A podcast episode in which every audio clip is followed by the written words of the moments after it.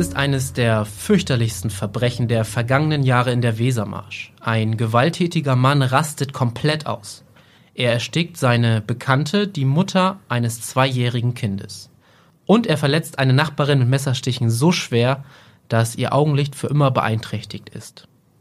Tatort diesmal Brake. Das Skurrile an dem Fall, nach eigenen Angaben wollte sich der Mann selbst umbringen.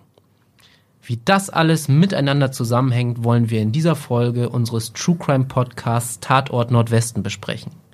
Mein Name ist Julian Reusch und zu Gast in dieser Folge ist mein Kollege Nikolas Reimer, Redakteur in der Wesermarsch. Hallo Nikolas, schön, dass du da bist. Moin Julian, vielen Dank für die Einladung und ich freue mich auf unser Gespräch. Ja, ich freue mich auch sehr, aber sag mal, lag dir so ein Fall schon mal auf dem Tisch?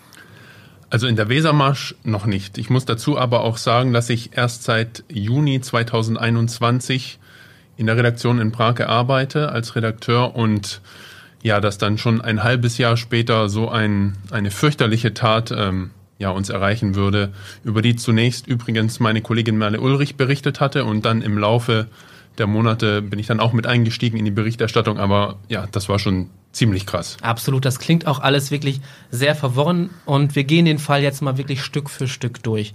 Du hast schon kurz angedeutet, ein halbes Jahr nachdem du da warst, ging's los. Der Fall spielt im Dezember 2021.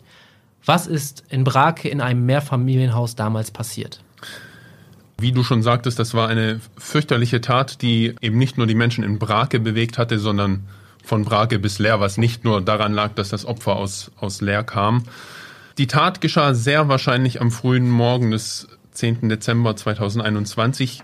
Sehr wahrscheinlich sage ich deshalb, weil es eventuell auch kurz vor Mitternacht hätte geschehen können. Ähm, da gibt es so einen WhatsApp-Verlauf des Opfers mit ihrer Mutter und da werde ich später nochmal drauf kommen. Die Tat geschah jedenfalls in einer Wohnsiedlung unweit des Prager Binnenhafens an der Stralsunder Straße. Und in diesem Mehrfamilienhaus hatte der damals 33 Jahre alte Täter Matthias, Matthias G. Ähm, zunächst seine Bekannte Larissa S., damals 26 Jahre alt war, erstickt und im weiteren Verlauf dann seine Nachbarin Mareike R. die war 25, mit einem Messer sehr schwer verletzt. Das klingt alles ziemlich heftig. Bevor wir jetzt nochmal tiefer in den Fall einsteigen, müssen wir vielleicht erstmal klären, wie die Menschen sich untereinander kannten. Möchtest du das mal erklären? Ja, sehr gerne. Also da muss ich etwas ausholen. Matthias, der Täter, und das Opfer Larissa hatten sich vermutlich vor 10, 11 Jahren schon in Oldenburg kennengelernt. Damals hatten beide mit ihren Familien in Oldenburg gewohnt. Über Freunde werden sie sich kennengelernt haben, so, so hat mir das die Mutter erzählt.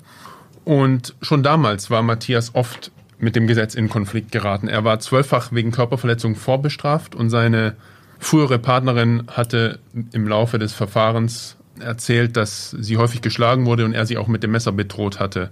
Matthias musste dann eine achtjährige Haftstrafe absitzen, aber der Kontakt zum Opfer, zu Larissa, ist nie irgendwie abgebrochen. Okay. Also das war wie eine Art Brieffreundschaft, aber Larissa hat das eine oder andere Mal Matthias auch im Gefängnis besucht.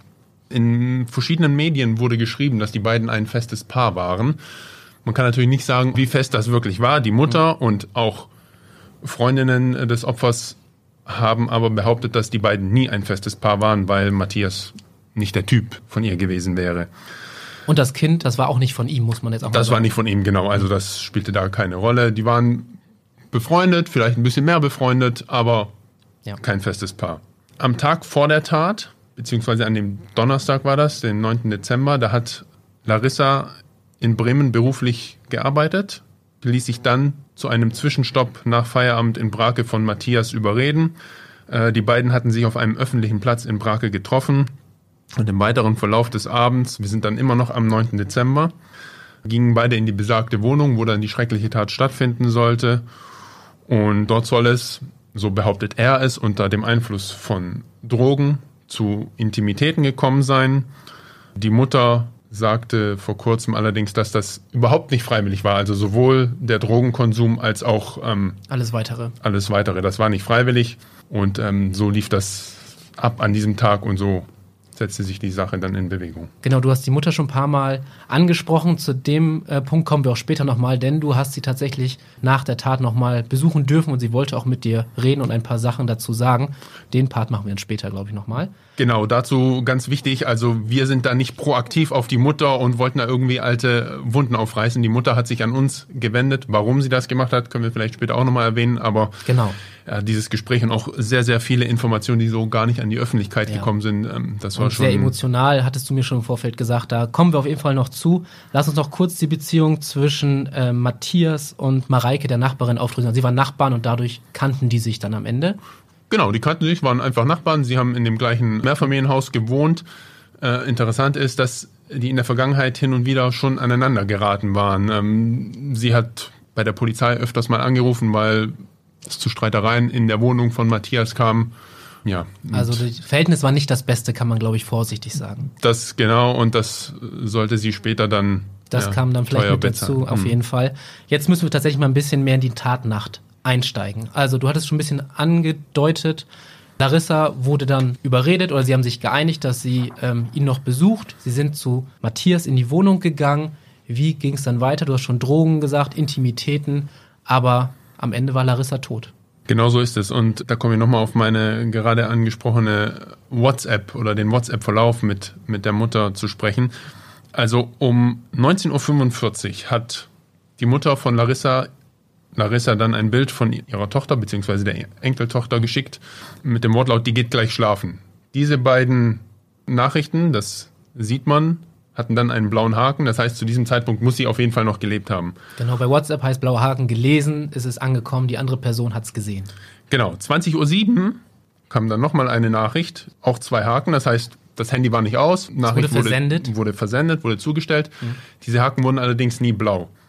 Und am nächsten Morgen dann die nächste Nachricht um 6.33 Uhr. Guten Morgen und ein Smiley von der Mutter. Wieder ein Bild. Wurde natürlich wieder nicht blau. Die Mutter hat dann wahrscheinlich gesehen schon am Abend zuvor die Nachrichten auch nicht gelesen und hat sich da eventuell schon Sorgen gemacht. Die nächste Nachricht war nämlich alles gut, Fragezeichen. Und ja, es kam leider nie eine Antwort. Wie sich das alles abgespielt hat, ja, es gibt zwei Versionen. Wir können vielleicht mal die eine laut Anklage ist das Opfer Larissa ja. ist eingeschlafen und das soll der Täter dazu genutzt haben, sie mit einem Handtuch zu ersticken. Der Täter sagte allerdings vor Gericht, dass es zunächst zu einem Streit gekommen sein soll. Und da wären wir auch bei diesem Punkt, den du gesagt hast, er wollte sich umbringen, was Das ist sehr skurril. Das ist sehr skurril. Laut psychiatrischem Gutachten, der Gutachter hat auch gesagt, sowas ist ihm noch nie vorgekommen. Mhm. Also ein Selbstmord mit moralischer Unterstützung, das habe er noch nie erlebt. Aber genau so soll es laut Matthias äh, gewesen sein. Sie waren dann eben in ihrer Wohnung und er hatte von seinem Trennungsschmerz ähm, berichtet. Er hatte, oder beziehungsweise seine Verlobte hatte sich von ihm getrennt. Und ähm, ja, er sei da nicht drüber hinweggekommen, er wolle sich umbringen und Larissa müsse zusehen. Also das. Also, um das mal nochmal auf den Punkt zu bringen, er hat tatsächlich ausgesagt, dass er sich umbringen wollte und sie dabei zuschauen. Also er wollte, dass sie dabei zuschaut. Genau. Und dann hat sie wahrscheinlich, also nehme ich jetzt mal angeschrien oder wie auch immer in der Situation, ich sag mal, wir würden uns ja auch nicht neben einsetzen, der sich einfach umbringt oder zuschauen. Und daraufhin kam dann das Handtuch ins Spiel. Jein, also wir sprechen immer noch von der Täterbehauptung, genau, so wie er das behauptet sagen, hatte. Ja. Mhm. Er hat gesagt, dass er zunächst einmal Larissa gefesselt hatte, sich dann im Bad eine Rasierklinge geholt hat, sich Verletzungen zugefügt haben soll und dann hat Larissa so laut geschrien, dass er ah, okay. ihr das Handtuch auf den Mund gedrückt hatte, um sie ruhig zu stellen. Dass sie dabei stirbt, will er zunächst gar nicht bemerkt haben. Erst einige Stunden später. Das sei nicht seine Intention gewesen, glaube ich noch, ne? Genau, ja. das hat er gesagt. Und das ist eben, kommen wir auch schon mal ein bisschen auf das Verfahren. Ja. Ähm, die Anklage war ja, war ja Mord, heimtückischer Mord. Am Ende wurde er aber nur wegen Totschlags mhm. äh, verurteilt, weil eben nicht genau gesagt oder bewiesen werden konnte, wie das denn war. In welcher Situation hat er sie denn umgebracht? Ja. Und ähm, genau, auf, das war der Auf den äh, Prozess kommen wir auch noch und was man natürlich dazu schon mal vorwegnehmen kann. Mord und Totschlag, um einen Mord nachzuweisen, braucht man ein sogenanntes Mordmerkmal. Du hast schon angesprochen, genau. Heimtücke. Und das muss man aber auch manchmal vor Gericht beweisen. Nur schon mal dazu, warum es dann nicht immer so leicht ist, auch einen Mord als Mord zu verurteilen. Das war übrigens auch eine Aussage der, der Verteidigerin von Matthias, die gesagt hat, nicht immer ist es ein Mord, wenn jemand stirbt. So hat sie das argumentiert dann, ne? Genau. genau. Okay, also gehen wir noch mal kurz durch. Die Behauptung vom Täter, von Matthias, war, er wollte sich selbst umbringen, hat sich schon angefangen zu verletzen. Larissa schreit, Handtuch auf den Mund und Nase gedrückt und dadurch ist sie umgekommen und war offenbar schon gefesselt. Was ich übrigens auch sehr skurril finde, wenn du jemanden fesselst, damit er dir zuguckt, wie du dich selber um. Also eine sehr, sehr wilde Theorie, möchte ich jetzt mal aus meiner Perspektive sagen. Aber wir hatten ja schon angesprochen, es gibt ja auch noch die Nachbarin Mareike R. Wie passt die denn jetzt in die Geschichte? Also wie gesagt, die hatte ja häufiger schon Schreie aus dieser Wohnung gehört. Und an diesem Abend oder in, in dieser Nacht hat sie keine, keine Schreie gehört. Denn diese Tat an ihr, die war viele, viele Stunden später. Das war ziemlich kurios. Der Arbeitgeber von Larissa, also dem Opfer, hatte dann an dem Morgen Initiativen ja. ergriffen, gestartet, weil Larissa sollte an diesem Morgen einen neuen Arbeitstrag unterschreiben. Deshalb, das war nicht einfach, sie ist krank, sondern das musste schon einen Grund haben. Und es war ein wichtiger Tag für sie. Es war ein sehr wichtiger Tag. Deshalb hat übrigens auch ihre Tochter bei der Mutter beziehungsweise bei der Oma dann geschlafen, dass, dass sie eben sich komplett auf diese, Die Zeit diese hat, genau. konzentrieren konnte. Der Arbeitgeber hatte also das Dienstauto orten können und konnte das dann in diese Wohnsiedlung orten. Und an dem Nachmittag des 10. Dezember war die Prager Polizei tatsächlich schon dort. Der damalige Polizeikommissar hat uns dann auch erzählt, dass sie das Auto tatsächlich gefunden haben. Sie haben Anwohner befragt, aber ja, sie kamen irgendwie nicht weiter. Und erst dann später um 18 Uhr wurde die Polizei erneut gerufen, weil sie laute Schreie im Treppenhaus ja. gehört hatten. Und das waren eben die Schreie von Mareike. von Mareike. Ganz kurz noch die Frage, du sagtest, Sie haben Anwohner befragt, haben die auch den Matthias befragen können oder haben Sie ihn gefragt? Sag mal, wissen Sie, wo die Larissa ist? Das kam nicht zur Sprache, vermutlich nicht, weil ähm, okay. ich weiß nicht. Ein Ermittler, mit dem ich gesprochen hatte, ähm, der hat später gesagt, dass der schon sehr in einem, wie hat er es gesagt, in einem psychischen Ausnahmezustand mhm.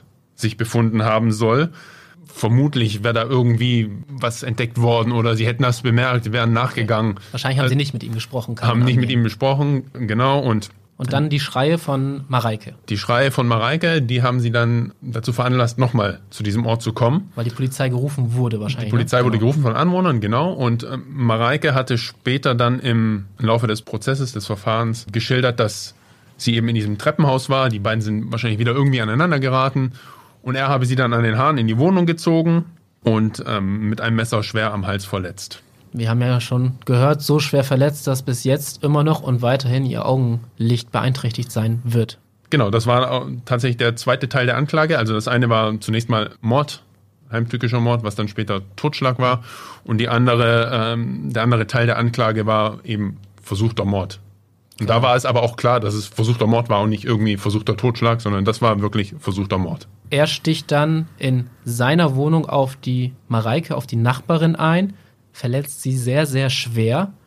Aber du sagtest ja auch schon, sie hat, also sie ist entkommen oder, oder wie ist dann das weitergelaufen? Genau, sie ist entkommen. Ähm, da würde ich den Ball einfach mal zurückspielen. Man kennt das ja manchmal aus Krimis, aus, aus Horrorfilmen. Ja. Was denkst du denn, wie konnte Mareike ähm, ja. fliehen? Und ich bin mir sicher, du wirst nicht drauf kommen. Okay, ähm, ich schau mal. Also die Situation ist ja wirklich Horror. Also du wirst überrascht, überfallen, an den Haaren in die Wohnung gezogen. So stelle ich es mir gerade vor. Der Matthias sticht direkt auf dich ein, Hals, Auge, Kopf, wie auch immer, bist schwer verletzt dann denke ich mal, Überlebensinstinkt, Überlebenswille, vielleicht schaffst du es, ihn, weiß nicht, in die Augen zu stechen, wegzutreten, in die Weichteile, sowas würde mir vor Augen gerade sein und dadurch vielleicht noch die Flucht gelingen, aber du sagtest schon, wird wahrscheinlich nicht die richtige Antwort sein. Ja, wahrscheinlich so mit, mit Weichteile treten und dem Ganzen, sie war ja schon schwer verletzt. Ja, absolut, stimmt, ja. Und tatsächlich war das so und das, das verdeutlicht auch nochmal, wie schlimm diese Situation. Man muss ja immer bedenken, sie war in der Wohnung und da lag, in dieser Wohnung lag schon die tote Larissa. Mhm. So. Er war äh, psychisch in einer Ausnahmesituation, in, einem, in einer Ausnahmesituation ähm, ja, hat er sich befunden. Ja, und hat ihr dann gedroht, er hat ihr mit dem Mord gedroht. Da hatte sie dann so Angst, so hat sie das auch vor Gericht geschildert, dass sie sich eingenässt hatte. Mhm. Und auf dem Urin ist Matthias dann tatsächlich ausgerutscht und diese Situation, das war wahrscheinlich ein Bruchteil von Sekunden, hat sie genutzt, ist aus der Wohnung gestürmt. Im Treppenhaus ist sie dann blutüberströmt nach unten gelaufen. Und genau im Treppenhaus ist sie dann auf die Polizisten also gestoßen. es war quasi alles eine also ein Moment mehr oder weniger. Er rutscht aus, sie schafft es auch dann geistesgegenwärtig, diese Situation, wo du sagtest, Bruchteil einer Sekunde auszunutzen, es zu schaffen, wahrscheinlich mit letzter Kraft, so stelle ich es mir vor, raus und da in die Arme der Polizei. Genau so war es. okay. Das war dann schon etwas später, also wir sprechen nicht mehr von 18 Uhr, sondern von 19, 20 Uhr. Und um 21 Uhr, es wurde dann nämlich das Sondereinsatzkommando angefordert. Und um 21 Uhr war es dann tatsächlich soweit, ähm, der Täter hatte sich zu diesem Zeitpunkt schon in seiner Wohnung wieder isoliert. Um 21 Uhr war es dann so, dass Einsatzkräfte des Sondereinsatzkommandos hatten die Wohnung gestürmt, hatten ihn überwältigt und das muss ein, ein fürchterlicher Anblick gewesen Ja. sein. Ähm, er blutüberströmt. Der Ermittler hatte ja, wie vorhin schon erwähnt, gesagt, ähm, er hat sich den, Zitat, halben Hals abgeschnitten. Die tote Frau aus Leer. Und was ganz spannend war und auch nochmal kurios, es gab eine Kritzelei mit Blut an der Wand. Von ihm oder er hat da was dran gekriegt? Er hat etwas dran gekritzelt, genau. Und die Mutter hat gesagt, dort stand an der Wand, das geht auch aus den Dokumenten hervor, an der Wand stand mit Blut geschrieben, Zitat, der Sex war einvernehmlich, Mord ist grausam, Ausrufezeichen. Der Ermittler hatte auch eine Botschaft, nicht in diesem Wortlaut, aber er hatte eine Abschiedsbotschaft bestätigt. Das ist ja, also Wahnsinn. Man muss sich das mal vorstellen. Die Nachbarin schafft es raus. Er wird wahrscheinlich die Tür wieder zuschlagen, weil er vielleicht gemerkt hat, was für eine Situation. Verletzt sich selber so schwer, dass er Blut überströmt ist und dann kritzelt er sowas noch an die Wand mit Blut. Wahrscheinlich mit seinem eigenen Blut. Da läuft mir kalt den Rücken runter, Das ich verdeutlicht auch nochmal, also, und erklärt auch, warum diese Tat so entsetzlich Ja, war. Also, ja. das hat man ja am ersten Tag, am 11. war das, oder am 12. kam die Polizeimeldung, also am Wochenende. Und da hat man das natürlich alles noch gar nicht gewusst. Natürlich, Da wusste man auch nicht, wie stehen die überhaupt in Verbindung. Deshalb ist das auch vollkommen nachvollziehbar, dass die Polizei das Auto findet und dann später irgendwie die blutüberströmte Nachbarin, aber dann auch so ehrlich ist und sagt, wir haben da überhaupt keinen Ansatzpunkt gesehen, beziehungsweise wir konnten uns das gar nicht erklären, wie diese Taten zusammenhängen. Nikolas hatte ja schon erwähnt, dass er die Mutter von Larissa besuchen durfte. Das Treffen durften wir auch mit der Kamera begleiten. Dabei hatte sie uns erzählt, wie ihr die Botschaft des Todes ihrer Tochter übermittelt wurde. Das ganze Video von dem Besuch findet ihr übrigens in unseren Shownotes. Und nachts stand dann um 20 vor zwei die Kripo vor meiner Tür und hat die schreckliche Nachricht überbracht. Da war für mich gleich klar, da ist was Schlimmes passiert, weil sonst würde die Polizei oder die Kripo nicht vor der Tür stehen. Wir sind dann in die Küche gegangen, haben zusammengesessen und es war einfach nur Stille. Meine Tochter Leni ähm, war zufälligerweise auch wach und wir waren so schockiert. Da muss man nämlich jetzt auch mal ja kurz mal weitergehen. Die Polizei nimmt ihn dann fest mit dem ganzen grausamen Anblick und auch noch der toten Larissa in der Wohnung. Dann er schwer, schwer verletzt mit überall Blut. Und dann muss es ja auch in die Aufarbeitung gehen oder in die Ermittlungsarbeit. Aber was machst du denn? Er, wahrscheinlich so schwer verletzt in Urhof, oder ich denke mal auch sogar erstmal im Krankenhaus, kann vielleicht gar nicht reden. Die Nachbarin, die noch es geschafft hat, auch wahrscheinlich so schwer verletzt, dass sie auch erstmal nicht aussagen kann. So war es. Also wir hatten ja auch einen Ermittler für diesen Podcast angefragt. Der wäre auch eigentlich bereit gewesen dazu, aber er hat äh, gesagt, sein Zitat war, ja, das waren jetzt keine Sherlock Holmes Ermittlungen, weil als sie eintrafen, war eigentlich alles klar. Er war blutüberströmt, die Leiche und die beiden waren auch gar nicht vernehmungsfähig. Vernehmungsfähig, Also ja. er hat dann auch gesagt, dass der Täter so schwer verletzt war, dass er erstmal ins Koma gelegt werden musste. Das heißt, ähm, Hm. Ja, da da war alles klar, es musste nicht groß ermittelt werden. Bevor wir jetzt da weitergehen, wie hattest du das Gefühl, kam dieser Fall, du hattest mal ganz kurz angedeutet, auch in Brake an? Ja, also das war, das war das bestimmte Thema. Also Weihnachtszeit, jeder freut sich auf Weihnachten, auf Heiligabend und dann geschieht da ein Mord. Ja? Man muss jetzt sagen, Brage, knapp 15.000 Einwohner, vielleicht mittlerweile auch etwas mehr. Das ist nicht Oldenburg oder Hannover oder Bremen. Das ist quasi egal, wo diese Tat geschieht. Es ist quasi in Anführungsstrichen in der Nachbarschaft. Irgendwie jeder hat vielleicht ein bisschen Verbindungen zu dem Opfer oder zu dem Täter. Man, man kennt sich da ja. Und also meine Kollegin Merle Ulrich hatte dann auch mit Anwohnern nach der Tat gesprochen und die haben auch gesagt, das war ja war wie im Film. Also richtig fürchterlich. Das war wie man sich das eben so vorstellt, wenn man da das Haus sieht und weiß, da wurde jetzt jemand umgebracht oder wurde vor zwei Tagen jemand umgebracht. Ja, das ist gruselig. Gruselig ist, glaube ich, ein gutes Wort dafür, ja. Kurze Werbung. Werbung Ende. Du hattest auch schon ein paar Mal gesagt, es kam natürlich zu einem Verfahren und eigentlich war der erste Vorwurf oder die erste Anschuldigung Mord. Und du hattest auch mal kurz gesagt, es ging dann aber wieder auf Totschlag zurück. Kannst du da noch ein bisschen erklären, wie es dazu kam, wie dann von Mord dann doch auf Totschlag geurteilt wurde? Genau, also die Verteidigerin von Matthias, von dem, von dem Täter, stritt erstmal das Mordmerkmal der Heimtücke ab und der Täter sprach mit Blick auf die zweite Tat, also auf, auf die Tat einer Nachbarin, von Erinnerungslücken. Er hatte ja immer wieder behauptet, dass er unter Drogen stand, beziehungsweise erstmal ging es auch darum, ist er überhaupt voll schuldfähig mhm. aufgrund dieser Drogen. Ausnahmesituation hattest du auch schon erwähnt. Genau, und äh, laut psychiatrischem Gutachten galt er eben als voll schuldfähig. Seine Geschichte sei unglaubwürdig, mhm. sagte der, der Gutachter. Unter anderem auch deshalb, weil nur ein kleiner Rest von Kokain in seinem äh, Blut nachgewiesen werden konnte. Und was auch ganz wichtig ist, der Täter habe selbst reflektieren und einen Brief schreiben können. Er hatte sich ja auch mehrfach während des Verfahrens entschuldigt, öffentlich. Die Mutter hatte das aber natürlich nicht angenommen. Also das ja, die ist, war ja auch in Ausnahmesituation, hat dann auf einmal eine Enkelin, zwei Jahre, um die sie sich sorgen muss, eigene Tochter ist tot, dass die da vielleicht den Täter jetzt nicht die Entschuldigung abnimmt, kann man menschlich total verstehen. Genau, da kommen wir gleich auch nochmal auf einen total skrupellosen Brief. Ja. Wie ich unbedingt. finde. Aber nochmal, um auf deine Frage ja. zurückzukommen, warum äh, nicht Mord, sondern Totschlag. Eben, wie ich schon erwähnt hatte, es war nicht beweisbar, dass das mhm. tatsächlich diese Mordmerkmale erfüllte. Ja. Deshalb Totschlag. Ja, er hatte ja trotzdem dann seine saftige Strafe bekommen. Die kannst du auch ruhig mal nennen. Was war denn dann am Ende die Strafe und was hat auch der Richter vor allem zu dem Fall gesagt? Der Prozess ging los am 3. Mai 2022 vor dem Landgericht Oldenburg. Das war der Prozessauftakt und nicht einmal zwei Wochen später nach dem Prozessbeginn, also am 12. Mai, wurde Matthias G. dann wegen Totschlags und versuchten Mordes zu einer Gefängnisstrafe von 15 Jahren verurteilt. Ich hatte gerade schon den Brief erwähnt, was auch so ein bisschen ja, skrupellos oder ja, die Mutter hat gesagt, sie empfindet das als Hohn. Mhm. Ähm, vor nicht allzu langer Zeit, November 2022, hatte Matthias dann Revision gegen das Urteil vor dem Bundesgerichtshof eingelegt. Wichtig ist nur, dass er gegen diese, diesen zweiten Teil der Strafe oder dieser Verurteilung, also an der ähm, Nachbarin. An der Nachbarin. Nur dagegen hat er Revision eingelegt. Der Bundesgerichtshof hat äh, diese Revision aber abgelehnt.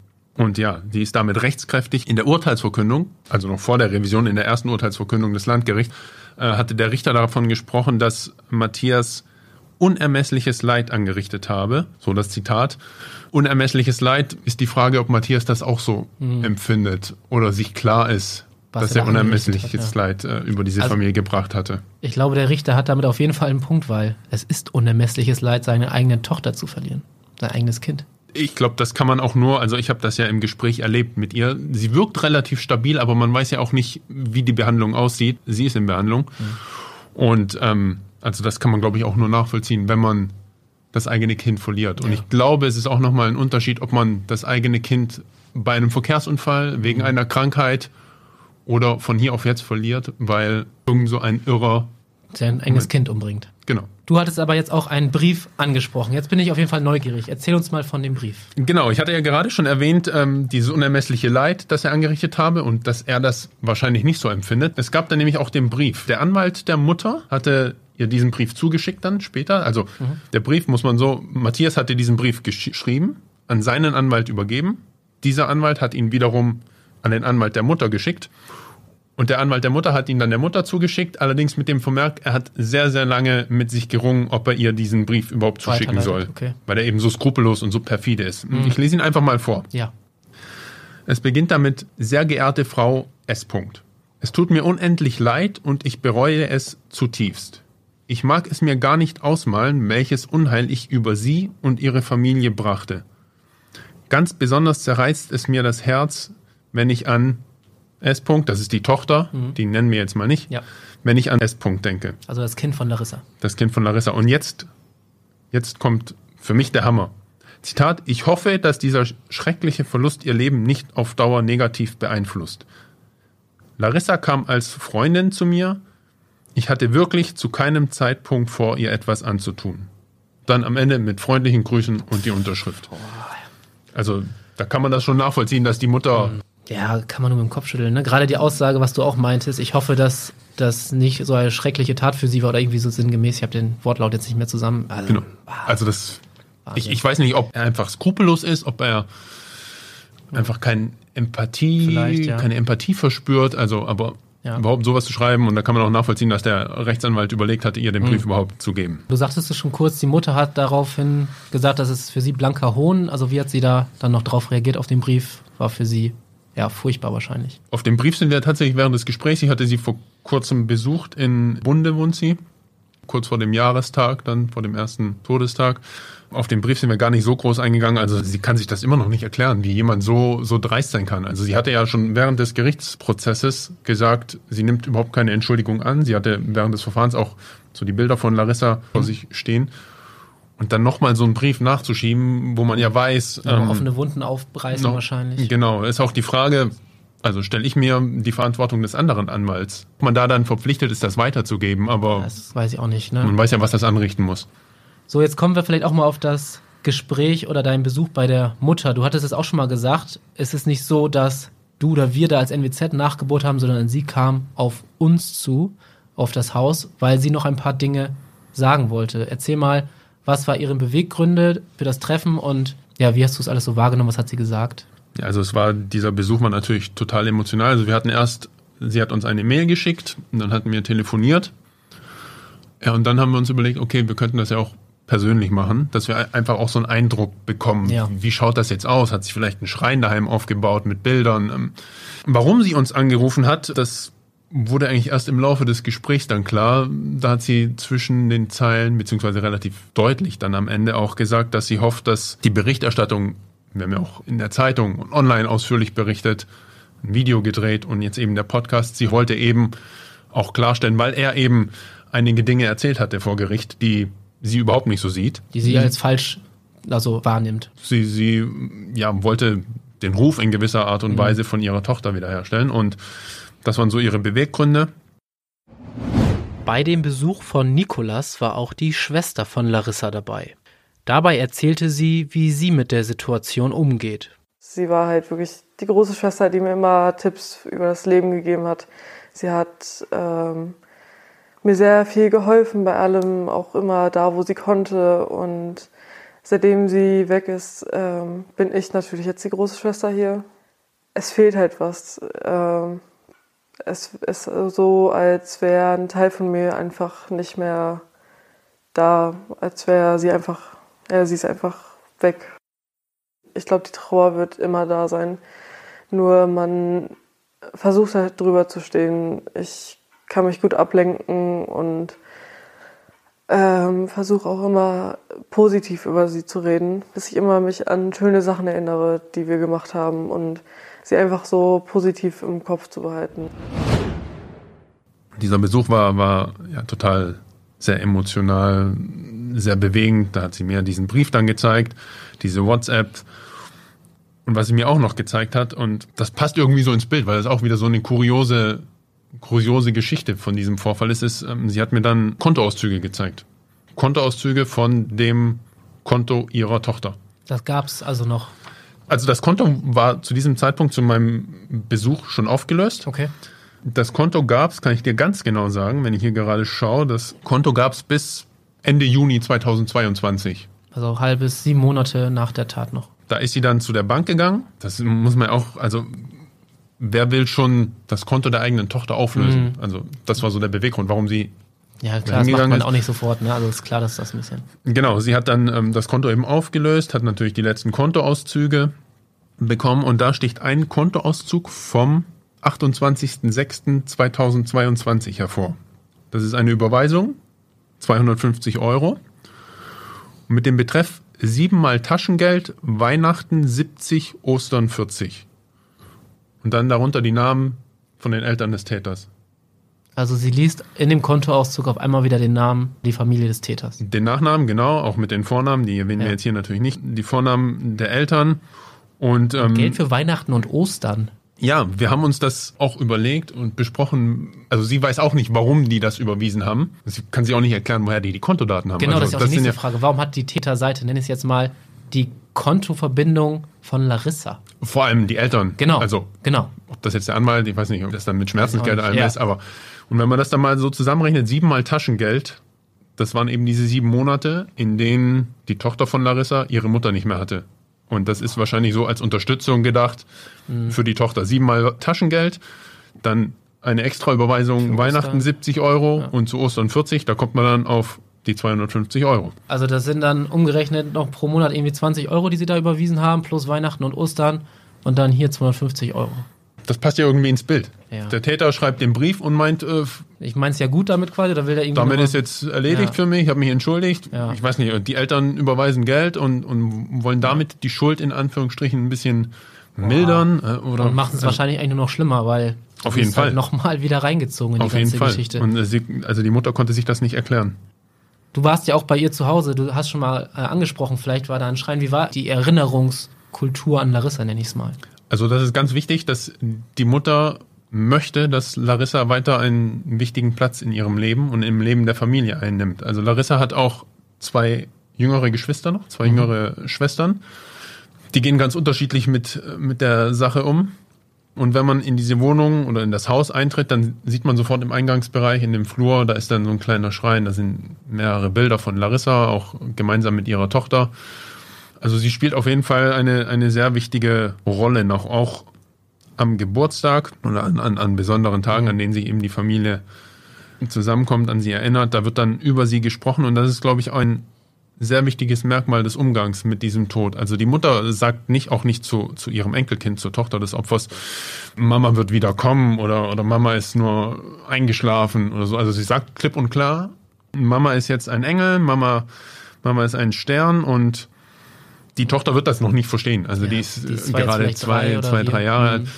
Aber sie wird halt damit aufwachsen. Ja. Ohne Mutter, beziehungsweise Ohne Mutter. sie wird wahrscheinlich irgendwann dann ihre Oma als Mutter sehen. Und irgendwann wird sie auch die Geschichte dazu hören, warum es so ist, wenn sie Auf jeden- älter ist. Auf jeden Fall. Also Mhm. ist ja überall zu lesen auch.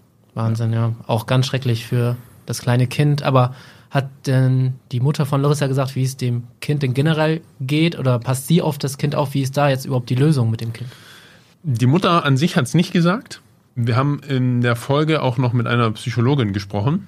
Und ähm, die hat so ein bisschen skizziert, welche Unterschiede es gibt bei der Trauerbewältigung oder be beziehungsweise bei einem Verlust. Also wir Erwachsenen, wir, wir trauen auch in verschiedenen Phasen. Erst kann man es nicht realisieren, dann realisiert man es, irgendwann möchte man dann doch wieder anfangen. Alles unterschiedlich lang natürlich, diese Phasen. Und die Kinder, die trauen in Schüben. Also die sind einmal total gut drauf und dann einmal wieder nicht. Und ähm, so ist das eben auch bei der Tochter. Aber man muss auch sagen, dass die Oma dann in dem Sinne äh, sich total liebevoll um, um ihre Enkeltochter kümmert. Also sie hat ein eigenes Zimmer, viel Also lebt- Spielzeug. Lebt jetzt bei der Oma. genau, lebt bei der Oma in dem Haus in, Bunde. in Bunde, genau. Mhm, ja. Die beiden jüngeren Schwestern des Opfers leben dort auch noch. Mhm. Man könnte sagen, ja, es ist alles toll und es ist eine super Familiensituation, aber man weiß, Ja, dass es eben nicht mit so der ist. Geschichte kann man das nicht machen, aber sie machen halt das Beste für die Tochter oder für, für dieses Enkelkind dann einfach noch draus. Weil, und das muss man lobenswert erwähnen, weil die Mutter so stark ist. Ja. Genau, aber das ist sie auch nicht immer. Sie hat mir erzählt, dass sie im Herbst zum Friedhof gegangen ist. Da wäre Larissa 27 Jahre alt geworden. Sie ist mit 27 Rosen zum Friedhof, hat sich auf den Weg gemacht und ist halt am Eingang zusammengebrochen. Und ähm, wir hatten jetzt im Vorfeld des Podcasts auch nochmal mit ihr gesprochen. Einfach auch nochmal, um, um zu erfahren, ob das für sie okay ist, weil wir Mhm, ja, klar. und habe da eben auch gefragt, wie es ihr geht, beziehungsweise dass es ihr hoffentlich den Umständen entsprechend geht. Und da hat sie auch gesagt, ja, dass soweit ganz in Ordnung ist, aber sie zum Beispiel an Weihnachten und an Neujahr auch nicht am Friedhof war, weil sie eben Angst hatte, dann Mhm. wieder zusammenzubrechen. Und es ist so oft daher gesagt, aber bei ihr ist es so, sie, sie muss einfach funktionieren. Ja, ja das hört man ja ganz oft dann. Man Genau. muss funktionieren, aber es ist trotzdem immer da. Ne? Also dieser, die Situation muss ja immer da sein. Immer diese Tat wirst du nie dein Leben lang vergessen. umso schöner wäre es, wenn dann nicht mehr irgendwelche Überraschungen in Zukunft kommen mit noch einer Überweisung oder noch einem Absolut. Brief. Und Ja. auch diese Revision, das war ja auch Und dann wieder die Familie von Larissa da quasi auch nochmal zu informieren. Die kriegen das ja mit, dass da noch eine Revision läuft. Auf jeden Fall. Also das hat alles Und auch die. Familie der, der Nachbarin, muss man ja auch sagen, die hat ja auch noch eine Familie, die wird ja auch noch mit reingezogen. Wir reden Genau. jetzt nur über die eine Seite, die andere hat ja auch noch mal. Sie selber lebt noch, hört das und dann deren Familie auch noch mal. weiß man ja nicht, wie es ihr geht, Mhm. aber das ist ja genauso schlimm. Ähm, sie hat ja diese Bilder immer vor Mhm. Augen. Sie, sie, sie kann sich daran erinnern, sie muss den Rest ihres Lebens mit diesen Erinnerungen ja, leben. Ja. Das ist genauso fürchterlich und die sollten wir auf gar keinen Fall vergessen. Nein, ganz viel Stärke den Hinterbliebenen, dem Opfer Mareike auch. Das kann man nur so wünschen. Ganz viel Stärke für die Zukunft. Und Nikolas, vielen Dank, dass du uns den Fall heute mitgebracht hast. Dankeschön. Sehr gerne. Und auch danke an alle Zuhörerinnen und Zuhörer, dass ihr dabei seid. Wenn euch unser Podcast Tatort Nordwesten gefällt, dann würden wir uns wirklich sehr, sehr freuen, wenn ihr uns eine positive Bewertung bei der Podcast-Plattform eures Vertrauens hinterlasst. Dadurch können wir vielleicht noch mal ein paar mehr Leute erreichen und im nächsten Fall geht es dann in zwei Wochen am Montag weiter. Bis dahin, auf Wiedersehen und tschüss.